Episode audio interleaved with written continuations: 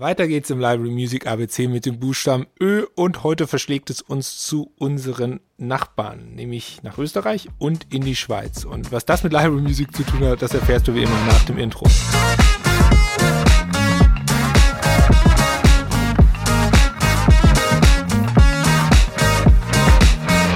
Mir ist zu Ohren, äh, ich meine natürlich zu Ohren gekommen, dass dieser Podcast mittlerweile auch in der Schweiz und in Österreich gehört wird. Das freut mich natürlich tierisch, denn, ja, ihr vermutet es richtig, natürlich auch in der Österreich und in der Schweiz gibt es Library Music. Jetzt ist mir natürlich aufgefallen, dass viele Sachen, die ich hier im Library Music ABC äh, ich erzählt habe, sich immer auf Deutschland beziehen, weil ich nenne immer die GEMA, ich nenne die deutschen Verwertungsgesellschaften, die deutschen TV-Sender und ich wollte die Folge dazu nutzen, einfach kurz zu sagen, wie das denn eigentlich bei unseren direkten Nachbarn im deutschsprachigen Raum ist, nämlich in Österreich und in der Schweiz. Und tatsächlich funktionieren die Systeme eigentlich eins zu eins genauso.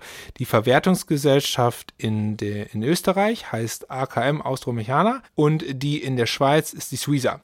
Und die beiden haben genau die gleiche Funktion am Ende des Tages wie die GEMA. Es gibt genau die gleichen Rahmenverträge die äh, die Verwertungsgesellschaft entsprechend mit den lokalen TV-Sendern hat. Also alles, was ich erzählt habe, auch über Musikrechte, sind eins zu eins anwendbar.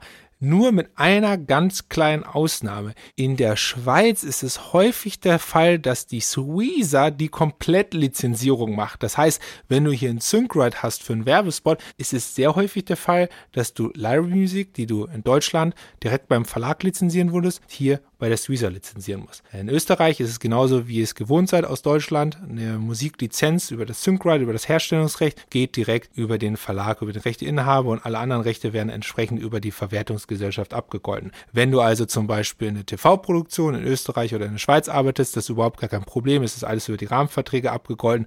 Wenn du etwas hast, wo du eine Lizenz brauchst, entsprechend in der Schweiz direkt über die Suiza, in Österreich ähm, direkt über den Verlag.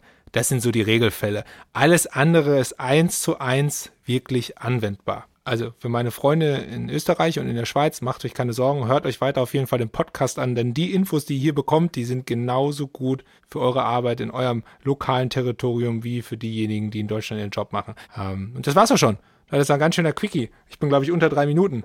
Ähm, ich überlege gerade, wie wir das aufblähen können. Wie wär's mit wenn dir dieser Podcast gefallen hat, dann lass mir doch gerne eine Bewertung da, und zwar auf deiner präferierten Podcast-Plattform. Fünf Sterne und einen kleinen Text, das würde mich mega freuen. Und vergiss nicht, drück abonnieren, drück die Glocke, damit du keine Folge verpasst. Das waren zumindest 20 Sekunden, die ich hier noch gerettet habe. Und was ich noch sagen wollte ist, morgen gibt es dann wirklich die letzte Folge vom Library Music ABC. Und da muss ich sagen, ich bin tatsächlich ein bisschen traurig. Es hat nämlich ziemlich viel Spaß gemacht, jeden Tag vor dem Mikrofon zu stehen. Aber morgen haben wir ja nochmal die Gelegenheit und der Podcast hört ja nicht auf, sondern dann geht es ganz normal wöchentlich weiter, genauso mit spannenden Themen. Jetzt hören wir uns aber erstmal morgen wieder. Dir einen schönen kreativen Tag und keep ripping.